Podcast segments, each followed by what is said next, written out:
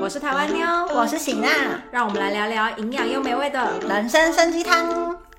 欢迎来到 Hello Day，我是喜娜。今天要由我来为各位主讲今天的社会案件，主题呢是马格里米酒杀人事件。那这个马格里呢，韩文是马格里，翻成中文比较接近的单字应该是小米酒。这个事件呢是发生在二零零九年七月六号，位置呢是位在韩国全南的顺天一个城市里。顺天算是一个大城市，可是发生这个案件的地点呢是在市区搭乘巴士大概还要一个小时左右，比较偏郊区的一个小村子。村子里面居住的呢大多都是年纪比较大的老爷爷老奶奶。当时呢，韩国政府针对这些年纪比较大的老爷爷老奶奶或者是失业的村民，有进行所谓的。希望工作计划，韩文是 Himan Kunlo，它就是为社会弱势团体在当地呢提供就业机会。他们工作结束之后，会提供他们一个工作礼券，然后用这个工作礼券再跟当地的商家配合，来振兴当地的社会经济。这一天呢，清晨早上五点，崔奶奶呢，她就准备好自己在家里煮好的食物，出门要前往参加这个希望工作计划。那她跟当地的村民会合了之后呢，工作到早上九点多左右，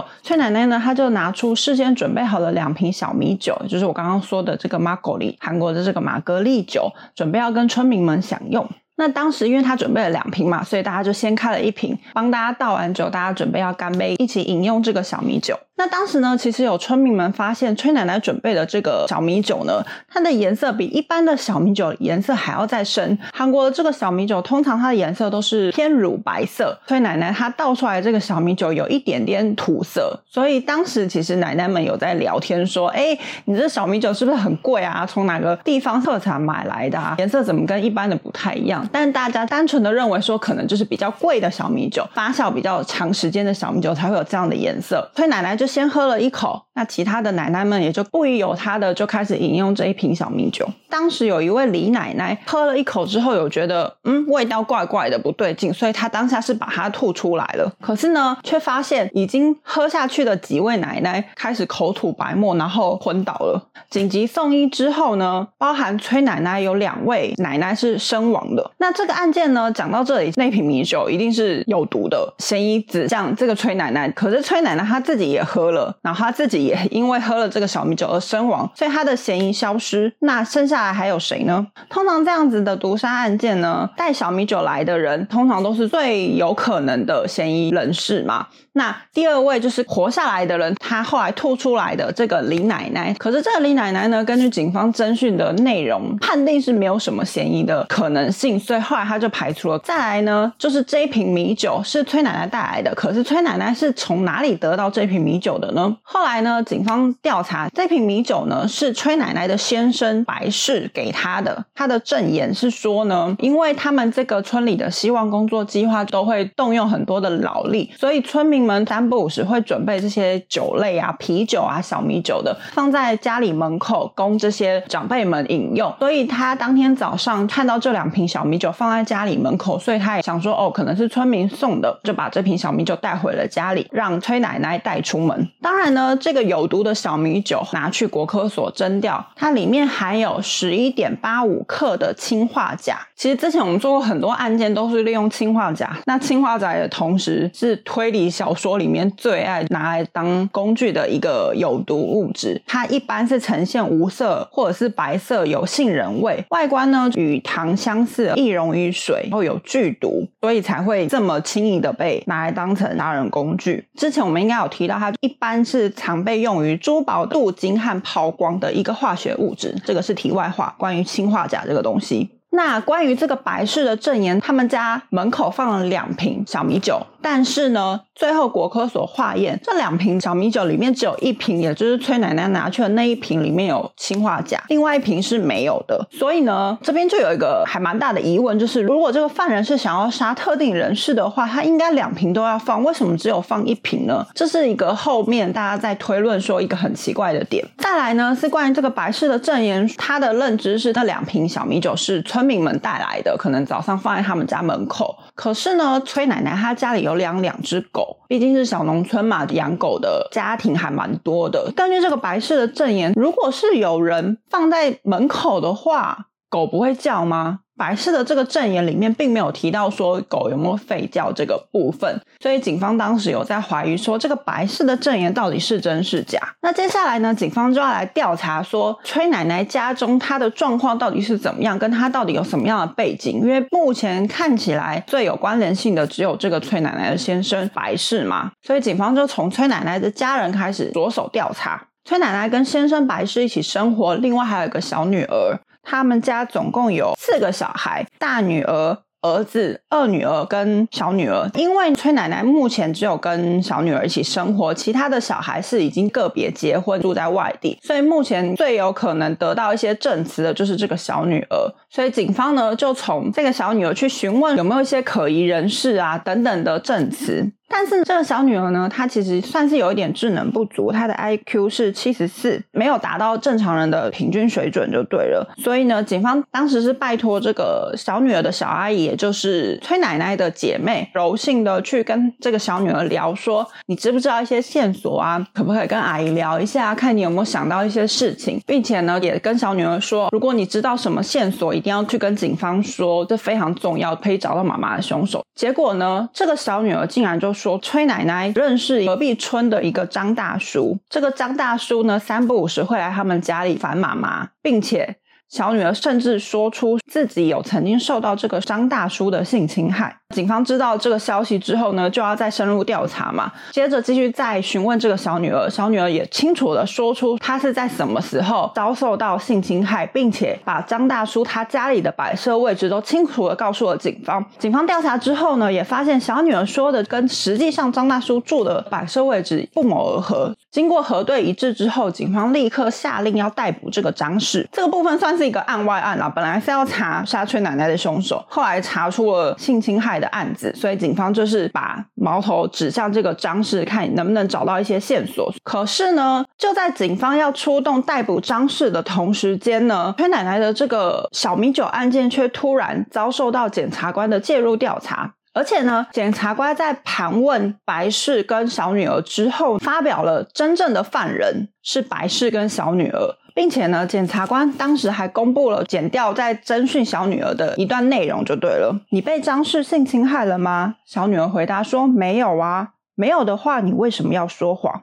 因为我杀了我妈，需要一个挡箭牌。甚至呢，在检方的调查途中，小女儿居然还招供说共犯是爸爸。所以呢，警方隔两天之后就立刻又逮捕了白氏。那以下要跟大家讲的呢，是检方侦讯完白氏跟小女儿详细的关于找米酒案的案发内容。案发前四天呢，也就是七月二号，崔奶奶呢跟白氏这一对夫妻他们出去玩，去了家里附近的一间马气，韩国的马气就是说美食店，他们就去那边玩，然后吃了饭，买了两瓶小米酒。两天后，七月四号的晚上八点，小女儿就拿出这两瓶小米酒，把事先准备好的氢化钾拿出来，并放了其中一瓶。小女儿说呢，她当时就是放了两汤匙，放进去之后摇一摇。隔天，她再把这个小米酒放到冰箱里面。她做完这件事情之后呢，当天就出发前往釜山去见她认识的网友了。七月六号的凌晨三点。他再从冰箱把小米酒拿出来，放在玄关里。案发当天的清晨五点，白氏呢就把小米酒交给崔奶奶，说请她带出门拿去喝吧。这样子，这是以上检察官调查整个案件的内容。那到底这个白氏跟小女儿到底为什么要杀害崔奶奶呢？关于这个杀人动机呢，也是让人还蛮匪夷所思的。剪掉的说辞呢是说，十五年前父女，也就是这个白氏跟小女儿就发生了不伦关系，被崔奶奶发现。除此之外，这个小女儿呢，她也时常在网络上认识一些男性交友啊，发生性关系啊等等，这样比较乱的人际关系就对了。因此呢，崔奶奶对小女儿非常的生气，小女儿就因此觉得说，应该要借此机会除掉妈妈，向爸爸提出了这样子的杀人计划。这个内容呢是当时检调公布的调查结果。可是呢，这个案件非常奇怪，到目前为止，检调公布的各种内容都充满了疑点。第一个呢是有关检调公布的这个父女的不伦关系，因为呢，这个崔奶奶他们家有生女儿嘛，那女儿就是都会带小朋友来家里住，她是小女儿的侄子，小女儿也常常会照顾侄子，所以如果侄子常常跟小女儿在一起的前提之下。妇女有可能会进行这样子的性关系吗？而且呢，在二零零三年，崔奶奶的二女儿当时因为育婴假，所以有一整年都待在娘家，这一整年都住在一起，怎么可能会没有发现这件事情呢？再来呢，检调公布说，妇女是在十五年前就发生这样子的性关系。十五年前的话，当时小女儿是十岁，就是小学三年级。去调查这个小女儿的健康记录之后呢，她当时十岁这个年纪呢，她是一百一十六公分，十八公斤，其实体型是偏瘦小的。如果是对这样子的儿童进行性侵害的话，妈妈当时有帮忙洗澡，怎么可能不发现呢？一定小朋友会不舒服，会有疼痛感。或者是做一些反抗，身上应该会有一些伤痕等等的，怎么可能隐秘到十五年后都没有发现呢？这是一个蛮大的疑点。而且后面专家有在说，如果白氏有这样子的前科、这样子的问题的话，他怎么会没有对大女儿或二女儿伸出魔爪，最后却对小女儿做出这样子的事情呢？所以呢？剪掉呢，后来有提出了证据，小女儿她的内衣有检测到爸爸的 DNA，这个是检方针对他们两个的不伦关系所提出的证据。但是后来专家有在说，如果父女是一起生活的话，衣服啊这种贴身的衣物啊，其实都很容易沾染到互相彼此的 DNA，也有可能是口水，不小心口水沾到了也是有可能的。第二个疑点呢，我一开始有在讲说，警方当时锁定的对象是小女儿所说的隔壁村的张氏。可是呢，却在这个同时间，剪掉突然介入调查，突然公布了说，真正的凶手。就是白氏跟小女儿这个部分呢，也是后来专家们认定说调查当中觉得非常有疑问的点。再来呢，还有一个部分呢，是关于现场模拟演练的部分。我们之前有讲过很多社会案件嘛，如果发生案件之后呢，通常找到了这个嫌疑犯之后，会请他到现场，针对他所做的犯案过程去进行模拟演练，旁边的人会记录跟拍照。当时呢，小女儿也有参加这样的模拟演练，可是呢。现场模拟演练的过程，去看他的照片跟文字内容。非常奇怪的是说呢，小女儿在把氰化钾取出来，要把它倒进小米酒的过程。跟剪掉内容是不一样的，剪掉会一直在旁边说：“哎，你是这样取出来的吗？你应该要先拿一词倒进去之后再拿第二词吧，有点像是诱导的方式跟他说你应该要这样做，而不是这样子吧。”也是疑点非常多。再来一个疑点呢，是有关这个白氏的证词。他说氰化钾是我准备的，我是在网络上买的。可是呢，氰化钾其实是不可能在网络上购买到的，而且呢，经过调查发现根本没有所谓的购买记录。所以这个白色的证词其实是一个谎言，以及关于这个小米酒的购入也非常的奇怪。因为之前的调查内容是说呢，这个小米酒是白氏跟崔奶奶出门，他们去吃饭的时候在餐厅购买的嘛。白氏的说辞是说呢，当时我们买了三瓶，有一瓶是现场喝完，另外两瓶我们就带走了，也就是案发的这两瓶小米酒。可是呢，实际访问调查这个餐厅老板，老板却说我们呢有卖这个品牌的小米酒没有错，但是呢我们只卖九百 ml 的，因为呢在案发现场发现这两瓶小米酒。是七百五十 ml 的，而且呢，餐厅老板也提出了店里一整年来的账目表嘛，给警方，跟警方表达说，我们并没有卖七百五十 ml 这样子的小米酒，店里的账目表确实全部都是九百 ml 的小米酒。那到底这个七百五十 ml 的小米酒是从哪来的呢？这也是后面没有征调到的疑点。那当然呢，前面有提到的一个疑问是说，为什么氰化钾只放了一瓶，而没有放两瓶？小女儿的回答是说，哦，因为怕被妈妈发现。这个是小女儿当时的回答。这个案件呢，在检调提出了这些证据跟这些调查内容之后呢，其实当时一审是判定无罪的。第一是因为妇女矢口否认说他们有杀害崔奶奶。第二呢，其实这个案件是完全没有任何的证据了，包含剩下的氰化钾、汤匙、手套等等这些证据，其实都没有找到，所以当时一审是判定无罪的。但是呢，在二零一一年的十一月，就是二审的时候呢，这两个人白氏跟小女儿又突然的承认罪行，因为他们的自白，最后二审定验是有期徒刑二十年。这个案件呢，就到这边告一段落。我讲到这边，大家一定会觉得什么？为什么疑点重重呢？所以其实这个案件后来专家们有去分析，很多电视节目有在报道这个案件，合理的怀疑这个案件最大问题点是检察官。再来呢，因为这个父女俩矢口否认他们有杀害崔奶奶，后面的专家其实有在推论说这个案子有可能是冤狱。那我接下来就是要讲说，后面的专家在分析的最大可疑人物，也就是这个检。检察官 K 氏，我们简称他 K 检察官。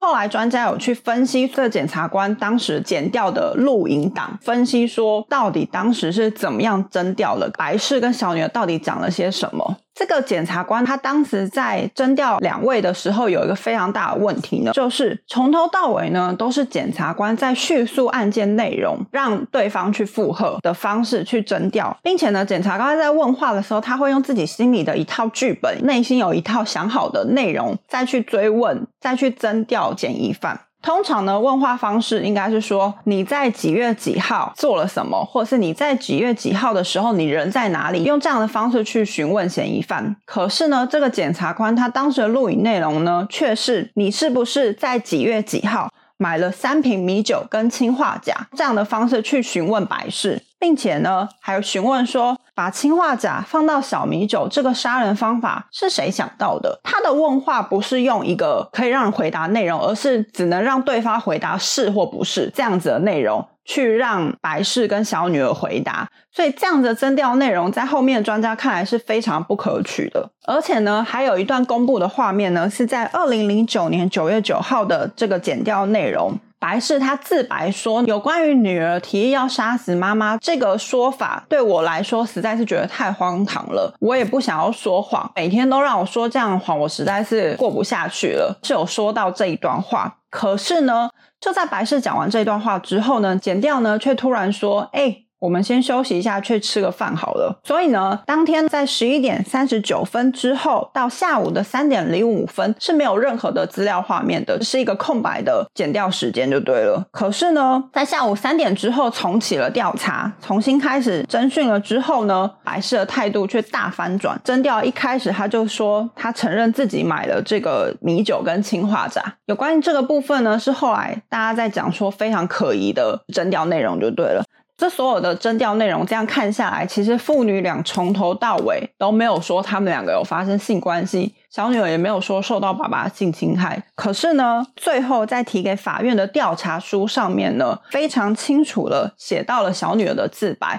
并且剪掉书上面的这个征调内容是用第一人称的方式，例如说我第一次被父亲性侵害的时间是什么时候？是国小。再来呢，那一天是怎么样的情况？妈妈不在家等等的。当时呢，就用这样子的调查内容，以第一人称小女儿的自白作为证据去提给法院，去证实说这父女俩有不伦关系。再来呢是小女儿的征调的部分，在八月二十五号，小女儿的征调时间呢是在下午两点十三分到晚上的七点五十九分，这个征调内容呢都有录音档案。那这个档案里面呢完全没有提到爸爸白事的任何内容，他完全没有提到爸爸。可是呢，在当天晚上的第三次调查，晚上八点十四分到九点五十六分这个时间内的调查呢，这个小女儿在一开始就有提到说，哦，爸爸是共犯。关于这个小女儿为什么突然招供，她在前面两次调查内容都完全没有提到，可是却在中间休息了之后，在第三次的调查。一开始就提到说爸爸是共犯，这个点也让人匪夷所思。而且呢，还有一个更惊人的点，因为我一开始有提到说小女儿她有一点智能不足嘛，其实为了保障她的身心安全，剪掉在调查的时候呢，是请这个小女儿的小阿姨全程陪伴。可是呢，在小女儿第三次调查的时间，当天晚上因为小阿姨有事，所以不在现场。也就是在小阿姨不在现场的这个时间点，小女儿却招供了说爸爸是共犯，也让大家觉得。很奇怪。以上跟大家讲的呢，其实后来大家的推测跟后来大家觉得可疑的点，可实际上这两个人被当时的检调认定说是有罪的，最后是判定二十年的判刑就对了。刚刚所提到的这个检调内容最可疑的人是这个 K 检察官呢，他现在到底在做什么呢？这个检察官呢，他其实是在二零一三年就被革职了。被革职之后呢，他成立了一间律师事务所，而且呢，后来去调查到呢，这个检察官当时还因为违反了律师法，所以有入狱服刑三年过。所以呢，这个案件到底是不是冤狱？到底是不是这个检察官他的失误才导致于这样子的悲剧呢？又或者是这一对父女真的是杀害崔奶奶的凶手呢？你们怎么看呢？以上就是跟大家分享这次的小米酒杀人案件。那如果大家喜欢我们的内容的话，可以加入我们鹅鹅教或订阅我们的频道。我是喜娜，大家下次见喽，拜拜。